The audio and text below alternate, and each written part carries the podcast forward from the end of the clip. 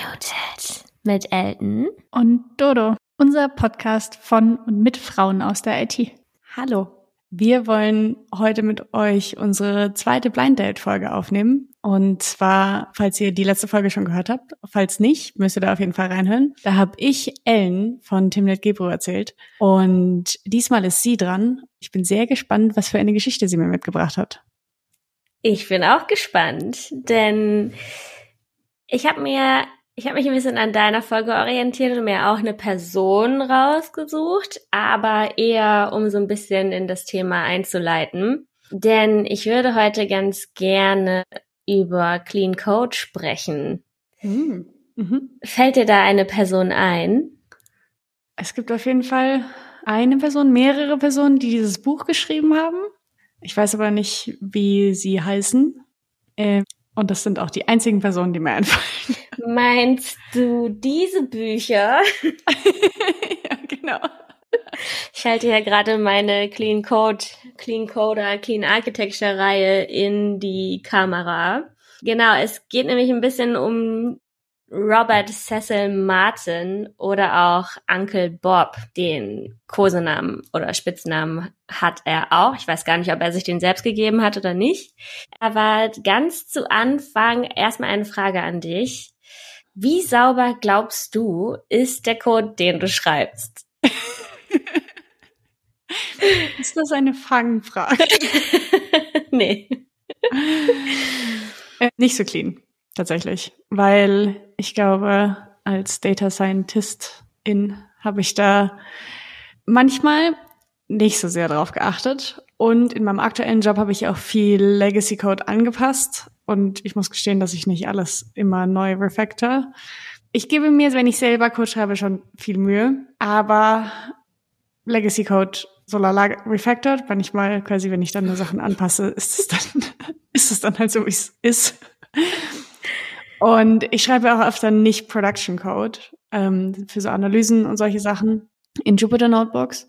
Und Jupyter Notebooks sind ja schon per se kein Clean Code.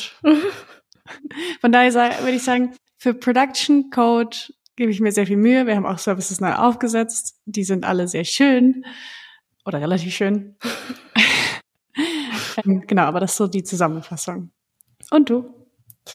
Ich würde behaupten, mein Code ist schon ziemlich sauber. Natürlich kann man nicht immer oder muss auch gar nicht immer den perfekt sauberen Code schreiben und bei vielen von diesen Clean Code Prinzipien finde ich, dass es reicht, dass man die kennt und man sich dann bewusst dagegen entscheidet, dass man sie jetzt nicht anwenden muss.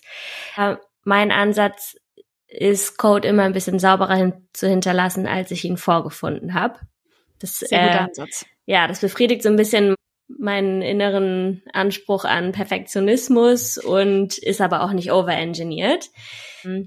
Genau, und es gibt eben diese eine Person, die man so ein bisschen mit Clean Code verbindet, weil dieser Robert Cecil Martin nämlich 1952 geboren ist und seit den 70ern in IT-Firmen als Softwareentwickler unterwegs oh, wow. ist.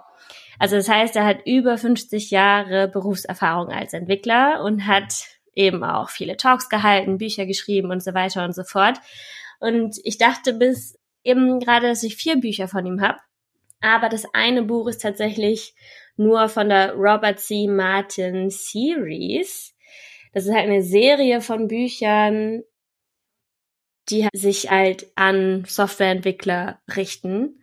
Das habe ich mal von meinem großen Bruder geschenkt bekommen. Working Effectively with Legacy Code. Da geht es also wie refactorst du alten Code? Und dann habe ich die Reihe, wobei ein Buch fehlt mir tatsächlich. Es gibt noch eins, das heißt Clean Agile. Das lese ich aber nicht. Warum? Da bin ich, was, was agiles Arbeiten angeht, glaube ich, nicht so clean. Aber diese Serie hier hat mich sehr interessiert. Es ist The Clean Coder, Clean Code und Clean Architecture. Clean Code lese ich gerade auch noch. Und ich hatte begonnen mit The Clean Coder und habe mich bei diesem Buch habe ich mich mehrfach angeschrien gefühlt von ihm einfach. Er hat nicht Caps Lock benutzt, aber trotzdem. also stimme ich auch nicht allem so ganz zu, was er da erzählt hat. Aber im Grunde trotzdem sehr gute Prinzipien, die er da erklärt. Also bei Clean Coder geht es zum Beispiel darum, Nein zu sagen oder auch wie man mit Druck umgeht. Und bei Clean Code sind dann so Prinzipien wie Searchable Names oder auch so Single Responsibility Principle. Und er spricht halt auch über äh, the cost of making a mess, also so, dass du halt Produktivität verlierst ähm, mhm. über die den Zeitraum eines Projektes, wenn da halt Kacke gebaut wird. Und bei Clean Architecture geht es dann vor allem um so Domain-Driven Design oder auch so hexagonale Architekturen, dass man halt versteckt, was für eine Datenbank dahinter ist oder auch was für ein Framework du nutzt. Das sind alles so technologische Entscheidungen, die du möglichst spät treffen sollst. Und dann nutzt du bei dieser hexagonalen Architektur so ein Dependency Inversion Principle, um das umzusetzen. Das sind jetzt mal so ein paar Schlagworte, damit ihr so ungefähr wisst, in was für einer technischen Tiefe diese Bücher geschrieben sind. Genau, ich zeige dir jetzt aber erstmal ein Foto von diesem Herrn. Ihr könnt auch, wenn ihr das Foto sehen möchtet, auf unseren Instagram-Account gehen, unmute-it. Da werden wir euch das posten. Das ist Uncle Bob. Er sieht sehr nett aus. Nicht mehr wie der jüngste Programmierer. Es wird noch unterstrichen davon, dass im Hintergrund dieses Fotos ein Haufen alte Computer stehen. Mhm. Äh, ja, aber sonst. Er scheint da auf jeden Fall in einem Büro zu stehen. Uncle Bob. Ich habe mich gefragt, wo das herkommt. Und es gibt da so ein Sprichwort, das heißt Bob's your uncle. Und das ist halt eine Phrase, die man zum Beispiel in in England verwendet und man damit sagen will und hier there is it oder and there you have it oder auch im Französischen, damit konnte ich eher was anfangen, dieses et voilà. Das ist so das, was du meinst, wenn du sagst Bob's your uncle. Ah, okay, das wusste ich mhm. auch nicht. Spannend. Ich weiß nicht genau, ob das jetzt wirklich damit zusammenhängt, aber das ist Robert Cecil Martin. Mhm. Genau. Und ich sagte ja schon, dass er in den 70ern angefangen hat zu programmieren. Und da muss man sich nochmal vor Augen führen auch, wie die IT damals aussah. Also was der wirklich für eine Entwicklung mitgemacht hat. Und ich habe da mal zwei Aspekte rausgesucht. Und zwar gibt es ja die sogenannte Unix-Zeit, die die vergangenen Sekunden zählt ab mhm. einem bestimmten Zeitpunkt. Ja, Ab 70, oder? Ja, 1. Januar 1970. Ab da beginnt die Unix-Zeit. Und ich habe dir auch Bilder, ich meine, du siehst es hier auf dem Bürobild schon so ein bisschen, aber ich habe dir mal ein Foto vom ersten Computer oder ersten Personal Computer mitgebracht. Das war der mhm. MITS Altair 8800.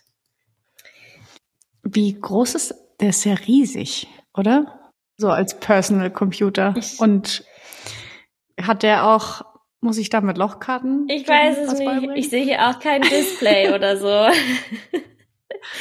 Deswegen habe ich noch mal ein bisschen weiter geguckt. Ich finde jetzt 1977 hat nämlich Apple den Apple II rausgebracht. Das sieht schon eher aus wie das, was man jetzt unter einem Computer versteht. Mhm. Und der steht tatsächlich auch hinter Uncle Bob auf diesem Foto. Ah, glaube ich. Ja. Oder es sieht so ähnlich aus auf jeden Fall. Mhm. Es sieht so aus. Ja. Meine Frage dazu ist, was ist mit Apple I? Das habe ich mich auch gefragt. Aber vielleicht war das einfach kein Personal Computer. Vielleicht. Äh, kurze Anekdote zu 1 und 2. Ich habe jetzt meinen Online-Ausweis freigeschalten mhm. und diese Ausweis-App heißt auch Ausweis-App 2. Aha. Und es ist die offizielle App der Bundesregierung oder die und die haben die einfach zwei genannt, anstatt sich einen neuen Namen zu suchen. Auf so. den Bildern, die wir euch gepostet haben, seht ihr jetzt auch nochmal den Commodore PET 2001, der aber aus 1977 stammt. Und darunter auch den Personal Computer von IBM aus dem Jahr 1981. Und da ist vielleicht immer ganz spannend, dass man auch sieht, dass auf dem Display Text steht, aber es ist halt nicht so wie heute mit so Applikationen bunt und clickable und so, sondern es ist halt einfach ein schwarzer Display mit grüner Schrift. Also wahrscheinlich das, wie man sich meistens diese Hacker-Terminals vorstellt. Ja, sehr ja, spannend. Definitiv.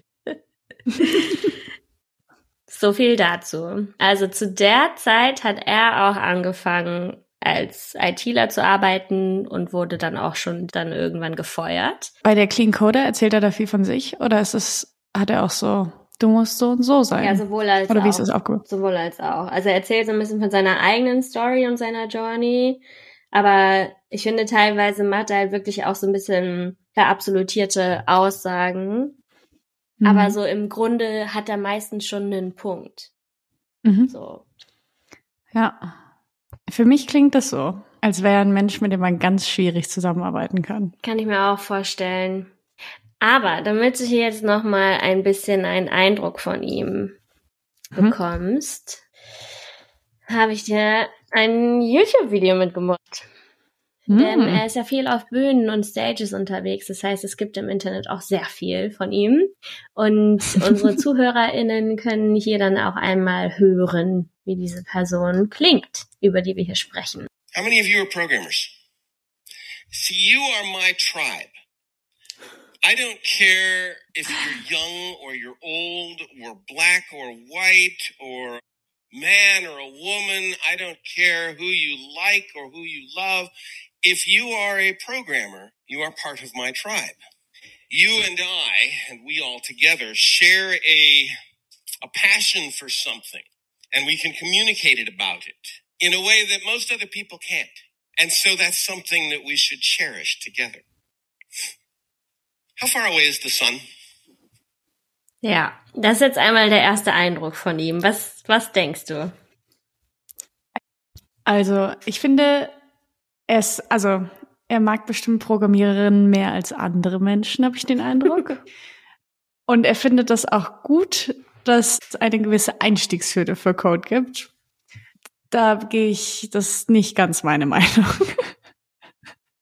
Und so wie ich gesagt habe, dass ich glaube, dass es schwierig ist, mit ihm zusammenzuarbeiten. Ich glaube, es ist noch schwieriger, mit ihm zusammenzuarbeiten, wenn man keine Tech-Person ist. Das glaube ich auch.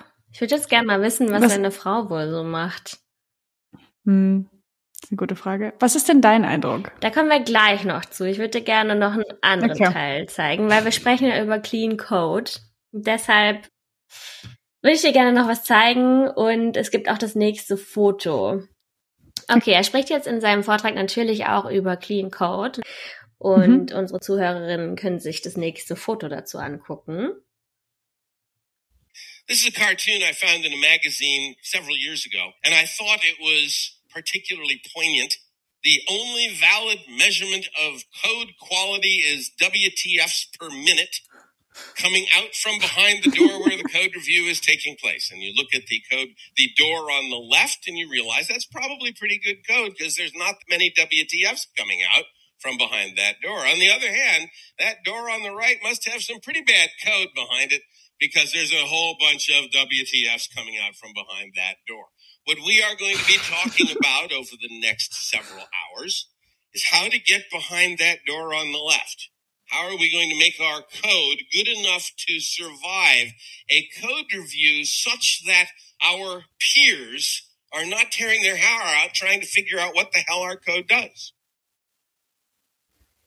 Finde ich eine gute Beschreibung. Also finde ich valid. Man muss aber gestehen, dass man dafür ja Menschen braucht, die Code ein, auch richtig reviewen und nicht einfach nur durchwinken. Und das ist ja auch nicht immer der Fall. Das heißt, nur weil quasi man keine Anmerkungen, also ich finde keine Anmerkungen an ein Pull Request schlimmer als ganz viele. Das stimmt, das ist richtig. Und es erinnert mich auch ein bisschen an eine Zeit bei Joblift. Also wir waren ja in verschiedenen Büros, aber man hörte Mhm. so teilweise aus den Büros von einer bestimmten Person manchmal so ein äh, also so ein Aufschrei, wenn sie irgendwie Code gesehen hat, der Crap war. Und jedes Mal war es so, ah, ich hoffe, das war jetzt nicht mein Code, der da gerade gereviewt wurde oder über den jemand gestolpert ist. Und ich finde, ja, man braucht bei der Review dann jemanden, aber für mich, was er hier als Einführung benutzt, schon so der wichtigste Punkt für mich bei Clean Code, nämlich verständlichen Code schreiben. Mhm. Weil wenn ja. keiner deinen Code versteht, dann kann ihn auch keiner warten. Mhm. Und du selber Ja. in sechs Monaten wahrscheinlich auch nicht mehr. Ja, total. Ich finde das auch am wichtigsten. Ich finde, man muss nicht die fancyste Library verwenden. Und ich meine, in Python gerade kann man ja auch, du kannst ewig viel in einer Zeile schreiben, aber dann kannst du halt auch niemand mehr verstehen. Ja. Nur weil es nur weil es läuft, ist es halt nicht besser, als wenn du da jetzt fünf Zeilen und eine Schleife drumherum machst. Ja, so. genau. Ich meine, es gibt ja manchmal komplexe Probleme, die eine komplexe Lösung brauchen, aber die dann so runterzuschreiben, dass man sie verstehen kann, das ist halt nochmal so die Kür. Mhm. Ja. Was ist denn sein, seine Meinung zu Kommentaren? Weil wir haben auch in meiner Firma jetzt zum Beispiel ab und zu Kommentare im Code und ich mag das total gerne. Ich weiß aber gar nicht, ob das so clean Code ist, wenn man dann noch so nebendran so, und hier passiert übrigens das und das. Mhm. Oder ob es eher die Meinung ist, dass du es lesen können musst, ohne Kommentar. Ich weiß nicht mehr, was seine Meinung ist, aber ich kann dir meine Meinung dazu sagen. Mhm. Also bei Kommentaren verfechte ich immer die Ansicht, so wenig wie möglich, so viele wie nötig. Gerade auch, wenn im Code irgendwelche Business-Entscheidungen versteckt sind oder so, die du halt einfach nicht wissen kannst, Mhm. wenn du auf den Code guckst. Ne, das ist hier so gemacht, weil. Oder Mhm. auch irgendwelche Bugs oder ähnliches, die man halt dirty fixen musste, dann eine Erklärung dafür zu machen. Und ansonsten, ich meine, klar, wenn es jetzt irgendwie super komplex ist, ich finde, was auch häufig hilft, ist irgendwelche Beispieldaten mal dahin zu packen, um zu sagen, so, das hier ist Ausgangsbasis der Daten und am Ende sieht es dann so aus. Also halt quasi die Person, die den Code liest, so ein bisschen an die Hand zu nehmen. Aber Mhm. einfach nur daneben schreiben, damit's ja, weiß ich nicht. Also ich versuche dann immer den Code Mhm. so zu schreiben, dass es verständlich ist, wenn es, ne, du kannst ja auch eine Methode rausziehen, die einen entsprechenden Namen hat, die auch beschreibt, was da drin passiert, statt einen Kommentar da reinzuschreiben. Ja, stimmt. Also ich finde, zu viele reißen sich dann auch manchmal so ein bisschen aus dem Fluss raus vom Code lesen. Irgendwie switcht mein Gehirn dann schon so ein bisschen zwischen ich lese Code und ich lese Text. Mhm. Aber manchmal ist es halt schon sinnvoll, also gerade für so Business-Entscheidungen, das stimmt. Zum Beispiel in SQL-Queries habe ich ja auch solche Sachen, die ich einbaue oder ähm, ich mache das auch dann manchmal ganz gerne, wenn ich so Sachen habe, über die ich immer wieder stolper, wo ich mir denke, oh, man könnte das auch anders joinen. Und dann fange ich damit an und dann, und dann denke ich mir so, ah nee, man kann man doch doch nicht anders Mhm. machen. und so. Ja, also das Gefährliche bei Kommentaren ist halt auch immer, dass die eventuell outdated sind, ne? Dass irgendwer Mhm, die ja. Logik anpasst und dann aber die Kommentare dazu nicht. Ich habe Mhm. tatsächlich gerade mal das Buch hier aufgeschlagen, Clean Code, und habe das Chapter 17, Smells and Heuristics, gefunden. Das erste Kapitel Mhm. davon ist dann Comments. Also inappropriate information, obsolete comment, redundant comment, poorly written comment, commented out code sind so ein bisschen die Schlagworte, die hier stehen. Mhm. Das Kapitel habe ich nämlich noch nicht gelesen, deshalb klingelte es da jetzt auch nicht bei mir. Aber er sagt jetzt auch nicht, was hier jetzt eine gute Version von Comments wären. Hm, okay. Aber ich fand schon, also was du gesagt hast, fand ich voll gut und da würde ich auch generell mit einhergehen. Common Sense für Comments verwenden. Sorry. Ja, du hast es ja gerade auch schon so ein bisschen festgestellt, dass Uncle Bob eventuell nicht die leichteste Persönlichkeit ist. Und Mhm. er ist tatsächlich auch ein bisschen kontrovers diskutiert. Also ich glaube, entweder magst du ihn oder du hasst ihn. Mhm. Und gerade so in den letzten Jahren, Jahrzehnten ist auch so ein bisschen, wird er auch ein bisschen gehatet. Und der Grund dafür sind teilweise seine politischen Ansichten, also dass er eben auch als rassistisch oder misogyn betitelt wird und aber auch, dass er teilweise in Tech-Communities anderen durch sein Auftreten oder auch sein Verhalten ungutes Gefühl gegeben hat. Ich war da jetzt nirgendwo dabei, ne? Aber das ist so ein bisschen so Mhm. das, weshalb Leute da immer so ein bisschen vorsichtig auch sind teilweise. Mhm. Und er wurde zum Beispiel auch mal von einer Konferenz ausgeladen, weil andere Speaker sich keine Bühne mit ihm teilen wollten. Oh, wow. Ja. also wie du schon so richtig aus dem Subtext Mhm. herausgelesen hast, keine ganz einfache Person. Mhm. Und auch seine technischen Ansichten werden teilweise kritisiert. Also ne, das hatte ich ja auch schon gesagt, dass bei dem Clean Coder manche Sachen schon so sehr absolut formuliert waren, wo ich dann auch nicht so Mhm. ganz mitgehen konnte. Äh, und eben relativ dogmatisch, was er da so sagt. Und ich habe jetzt mal einen Schlagabtausch mit einem YouTuber so ein bisschen herausgesucht. Ähm, gesucht. da bin ich über den Engineering Kiosk drauf gestoßen worden. Das ist ein anderer Podcast. Die haben über dieses YouTube-Video gesprochen und ich habe es mir daraufhin dann mal angeschaut. Ja. Wenn du sagst YouTuber, ist es dann jemand, der super jung ist? Nee. Oder ist es dann. Nee, das Okay. ist ein, ein Coder, der kommt aus dem Gaming und der hat halt einen YouTube-Channel. Okay. Und was er eben in diesem YouTube-Video tut, also ich zeige dir auch hier einmal ein Bild von ihm, einfach aus seinem ähm, Video. Du musst erst die Werbung zu Ende Ja. angucken. Mm, So sieht die Person aus. Und Also so für, für Leute, die zuhören. Es ist, es sieht aus wie ein Nerd Mitte 40. ich würde tatsächlich eher so Anfang 50 tippen. ja, vielleicht auch Anfang 50, das. Aber Er hat auch so ein richtiges Nerd-T-Shirt an. ja, Das ist blau, so Kego geschnitten. Und da steht Star Code Galaxy drauf. mit so einer kleinen Rakete. Hm. Ich weiß nicht, vielleicht ist das ja sogar eine Firma oder so. Aber ich finde halt auch schon den Titel geil. Also ich glaube, das ist eine sehr passiv-aggressive Person auch, weil der Titel ist Clean Code, Horrible Performance und Clean Code, also das Clean dann auch noch so ein Gänsefüßchen. Also das finde ich schon ein bisschen passiv-aggressiv. Hm. Ja. Und was ich jetzt leider festgestellt habe, ist, dass die Kommentare hier auch deaktiviert wurden. Also da ging es vielleicht ganz schön ab. Und man kann auch nicht mehr sehen, wie viele Leute das Video nicht mochten. äh, aber, Das ist schon, okay, also wir beschäftigen uns jetzt hier mit Code und nicht irgendwie mit Rassismus oder so. Und dann ein Video zu machen, das so kontrovers ist, dass du die Kommentarspalte abschalten musst. ja. ja, ich glaube wirklich, Clean Code ist schon auch ein prekäres Thema, wo sich einige Leute bestimmt auch streiten. Also schon hitzig. Ja. Na gut.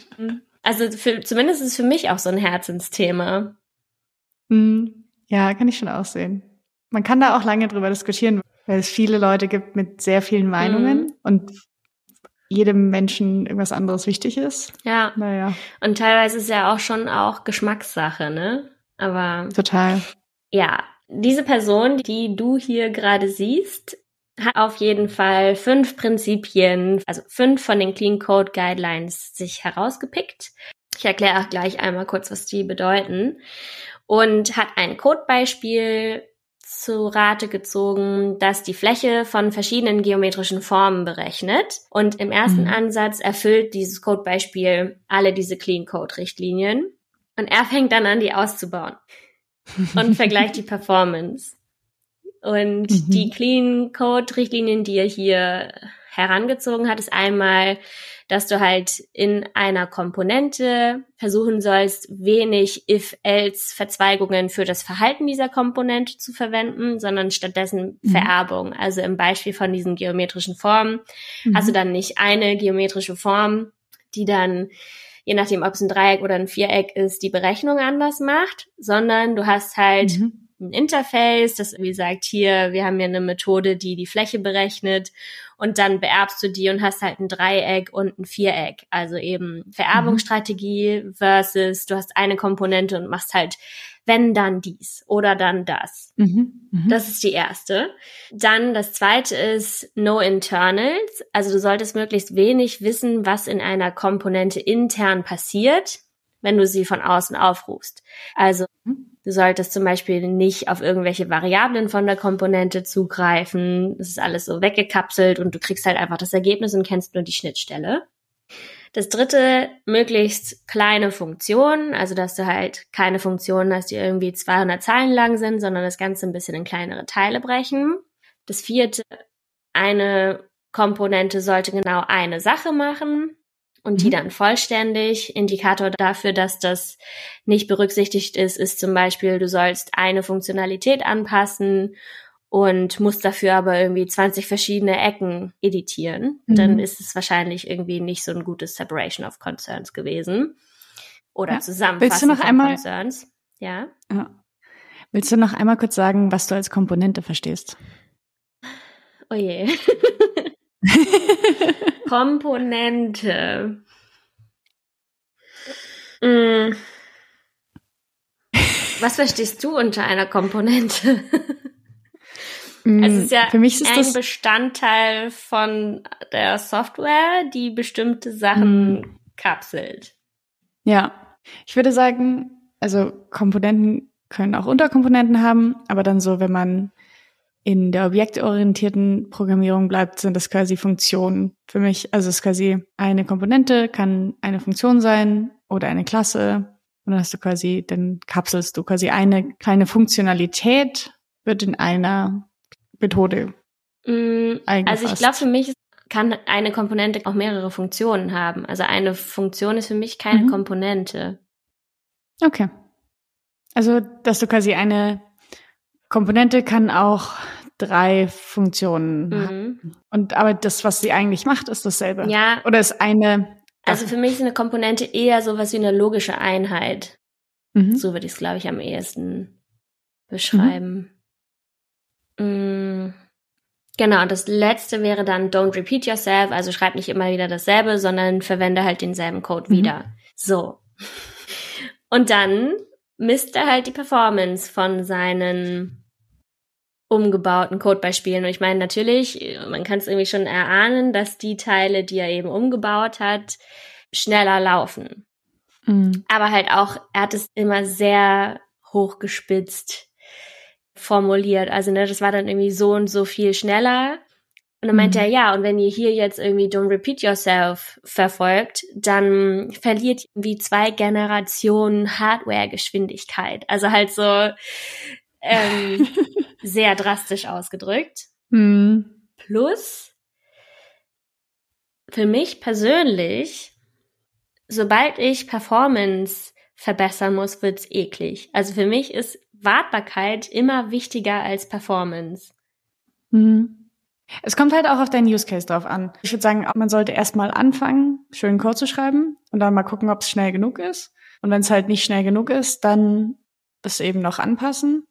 Aber es gibt schon so Sachen, die unnötig sind, wenn du die machst. Also ich finde zum Beispiel in Python in, in Production Services verwende ich nicht gern Pandas, weil das eine Library ist, die ist riesig und langsam. Und, genau- und halt auch andere Sachen in, in Python. Du musst halt für Production Code kannst du halt quasi das schneller und langsamer schreiben und Python ist ja eh schon eine relativ langsame Programmiersprache. Von daher würde ich sagen, es gibt Sachen, wo man auch so ein bisschen drauf achten kann. Und aber generell gebe ich dir schon auch recht. Klar, also ich finde auch, Performance kann es jetzt nicht ganz außen vor lassen, gerade wenn es auch irgendwie um mobile Daten geht und so. Da gibt's ja schon Sachen, Mhm. auf die man achten sollte oder sowas wie Caching einbauen, da wo es geht. Mhm.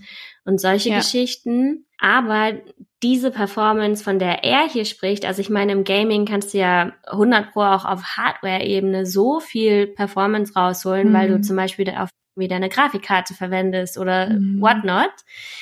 Ja. Was ich aber eigentlich schlimmer finde, ist, in den Codebeispielen, die er hier anpasst, bleibt der Algorithmus ja immer gleich. Also für mich Mhm. gibt's viel mehr rauszuholen, wenn man den Algorithmus verbessert, als wenn du das hier nur so ein bisschen schneller machst. Also bei uns in der Uni damals Hm. wurde uns eingetrichtert, ist total egal, ob, ne, wenn ich jetzt eine Liste sortiere, ob ich da fünfmal die Länge der Liste brauche oder zehnmal die Länge der Liste. Es ist halt eine lineare Laufzeit.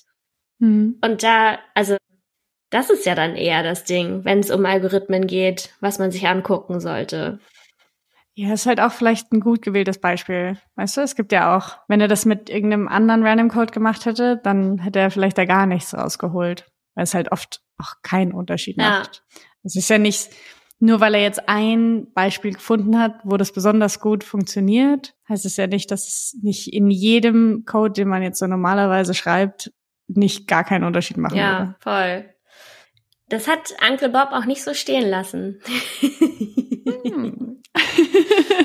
Sondern es gab dann eine asynchrone Unterhaltung zwischen den beiden. Video hat übrigens 600.000 Aufrufe.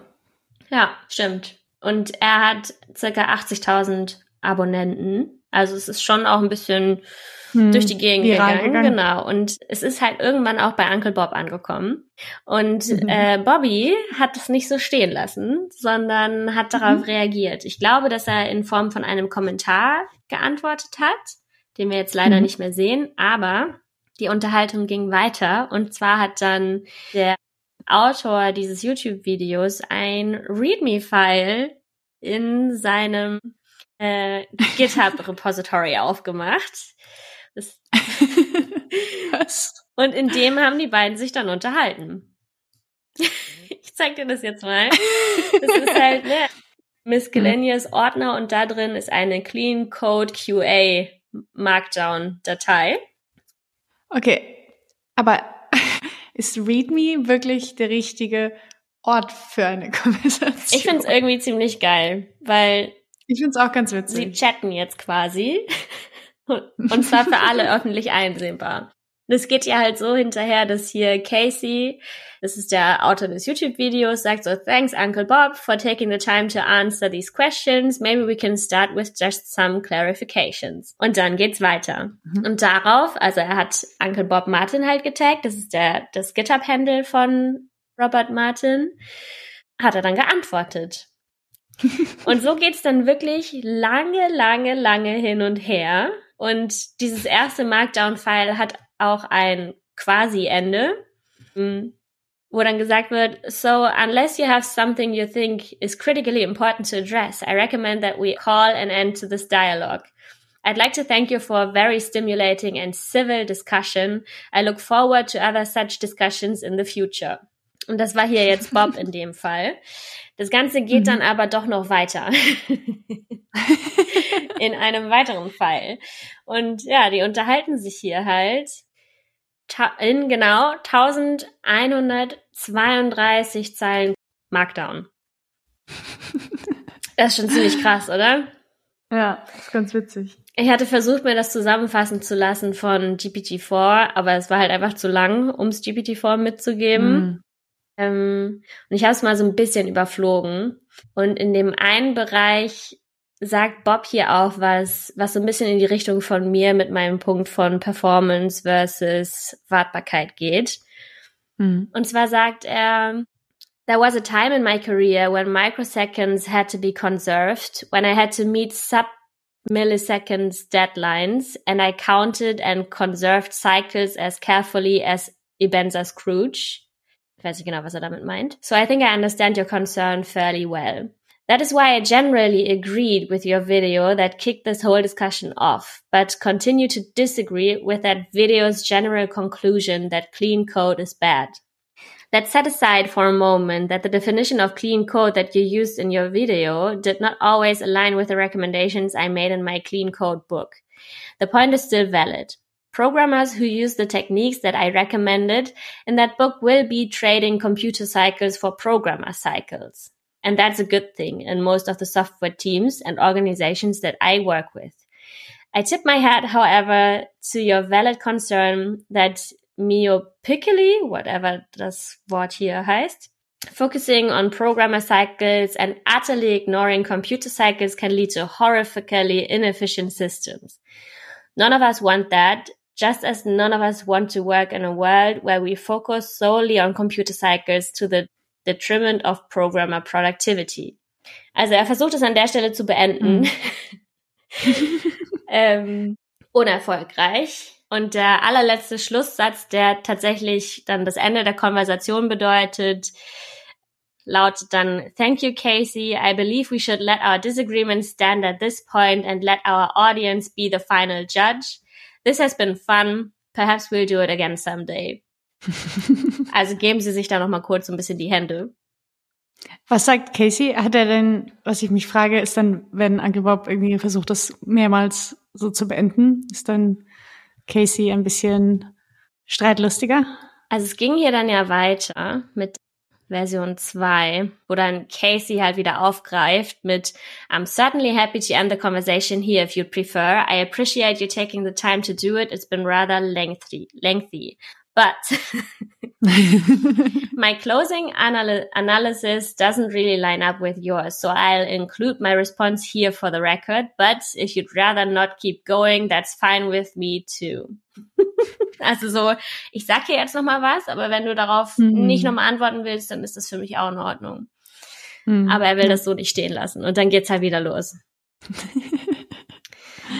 ja, aber der Punkt, ne, den Bob hier bringt mit dem Computer Cycles versus Programmer Productivity ist halt genau das, was ich meine mit Performance ja. versus Wartbarkeit. Ja. Beziehungsweise vielleicht auch einfach Laufzeit Performance versus Entwickler Performance. Mhm. Das ist, glaube ich, der Unterschied. Ja. Oder EntwicklerInnen Performance. Ja. Und wenn du es halt zu krass optimierst, dann kann es halt niemand mehr lesen. Dann musst du es halt neu schreiben. Ja, voll. Wenn du es anfassen willst. Ja. Ach ja, ich fand es auf jeden Fall witzig, diese, dass da so eine Unterhaltung in so einem ja. Markdown-File abgeht. Das ist echt richtig cool. Danke fürs Teilen. Ja, sehr gerne. Also eine spannende, asynchrone, öffentlich nachverfolgbare Diskussion zwischen zwei Techies, würde ich sagen, die dann teilweise in dieser Diskussion auch ganz schön rumnörden.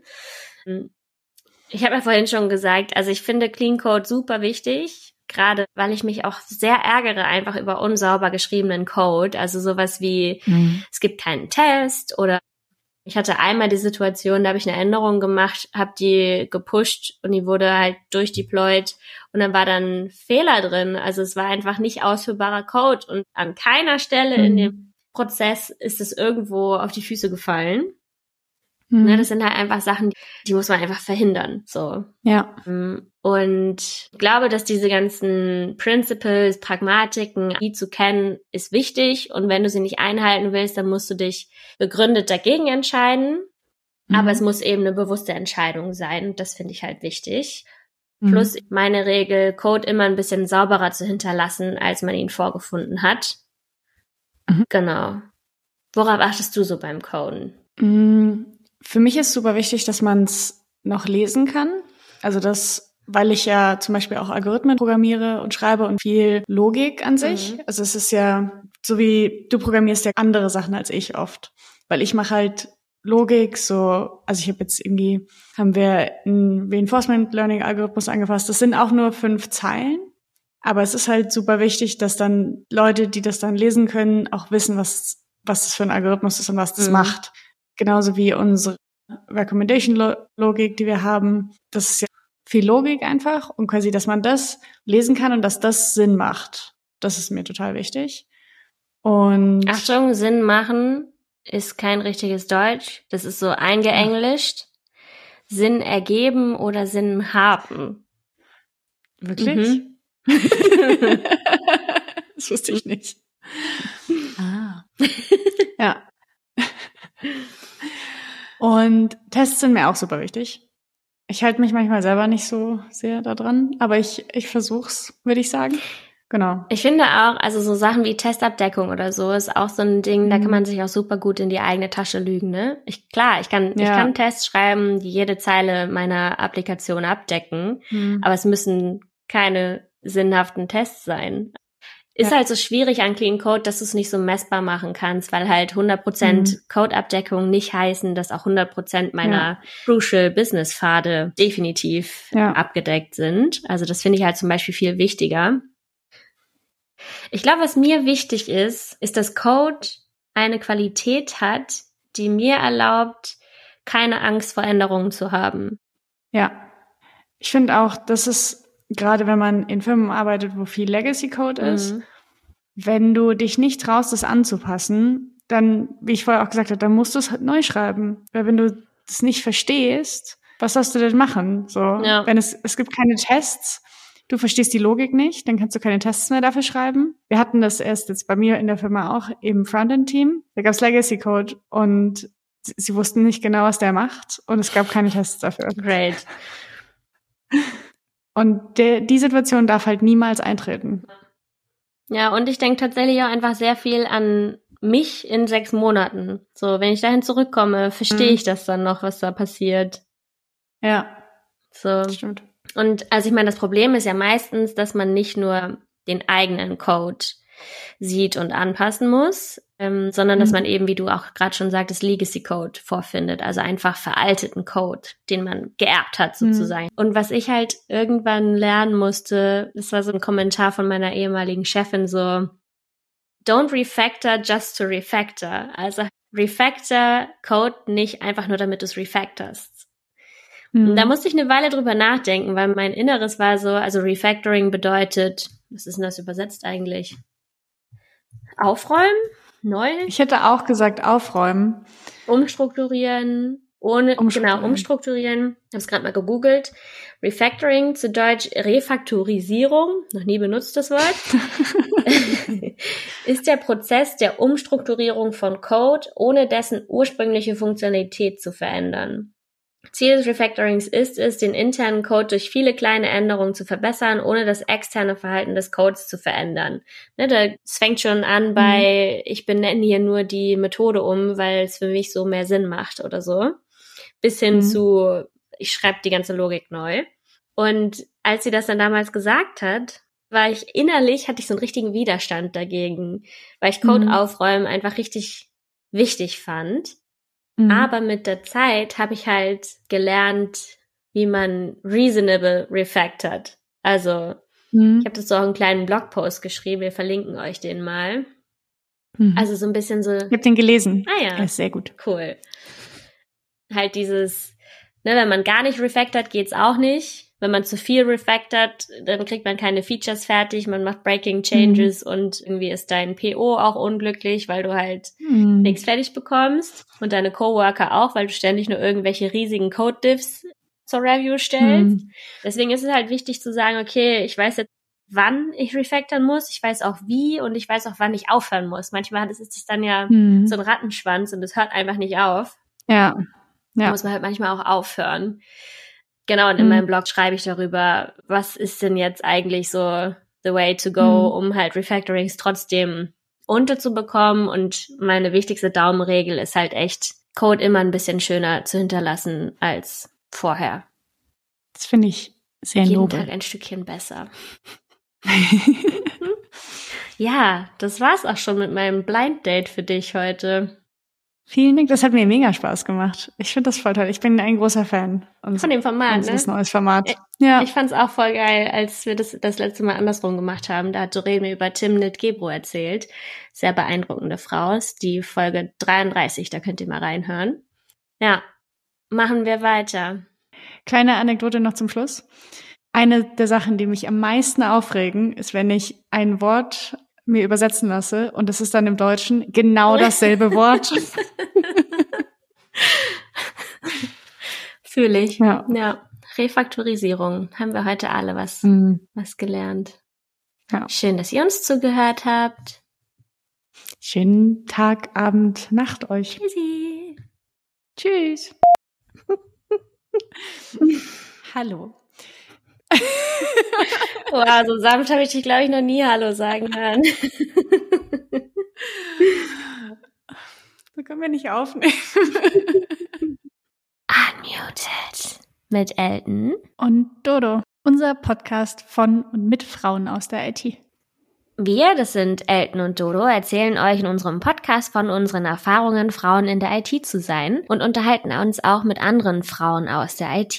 Es geht um Herausforderungen, Tipps und Tricks und auch die ein oder andere Anekdote. Thematisch sind wir ziemlich breit aufgestellt. Es geht auch um Produktentwicklung, Agile Coaching, aber auch in der IT geht es in die Tiefe der Programmiersprachen, Data Science oder auch verwandten Themen wie dem Green Coding. Wir wollen Frauen ein Sprachrohr verleihen, weil Frauen gehören in STEM-Felder. Und mit unserer Präsenz wollen wir dies untermauern und auch andere Frauen motivieren, sich mit dem Thema IT zu beschäftigen, in das Thema einzusteigen und vielleicht auch ihre Leidenschaft dafür zu finden.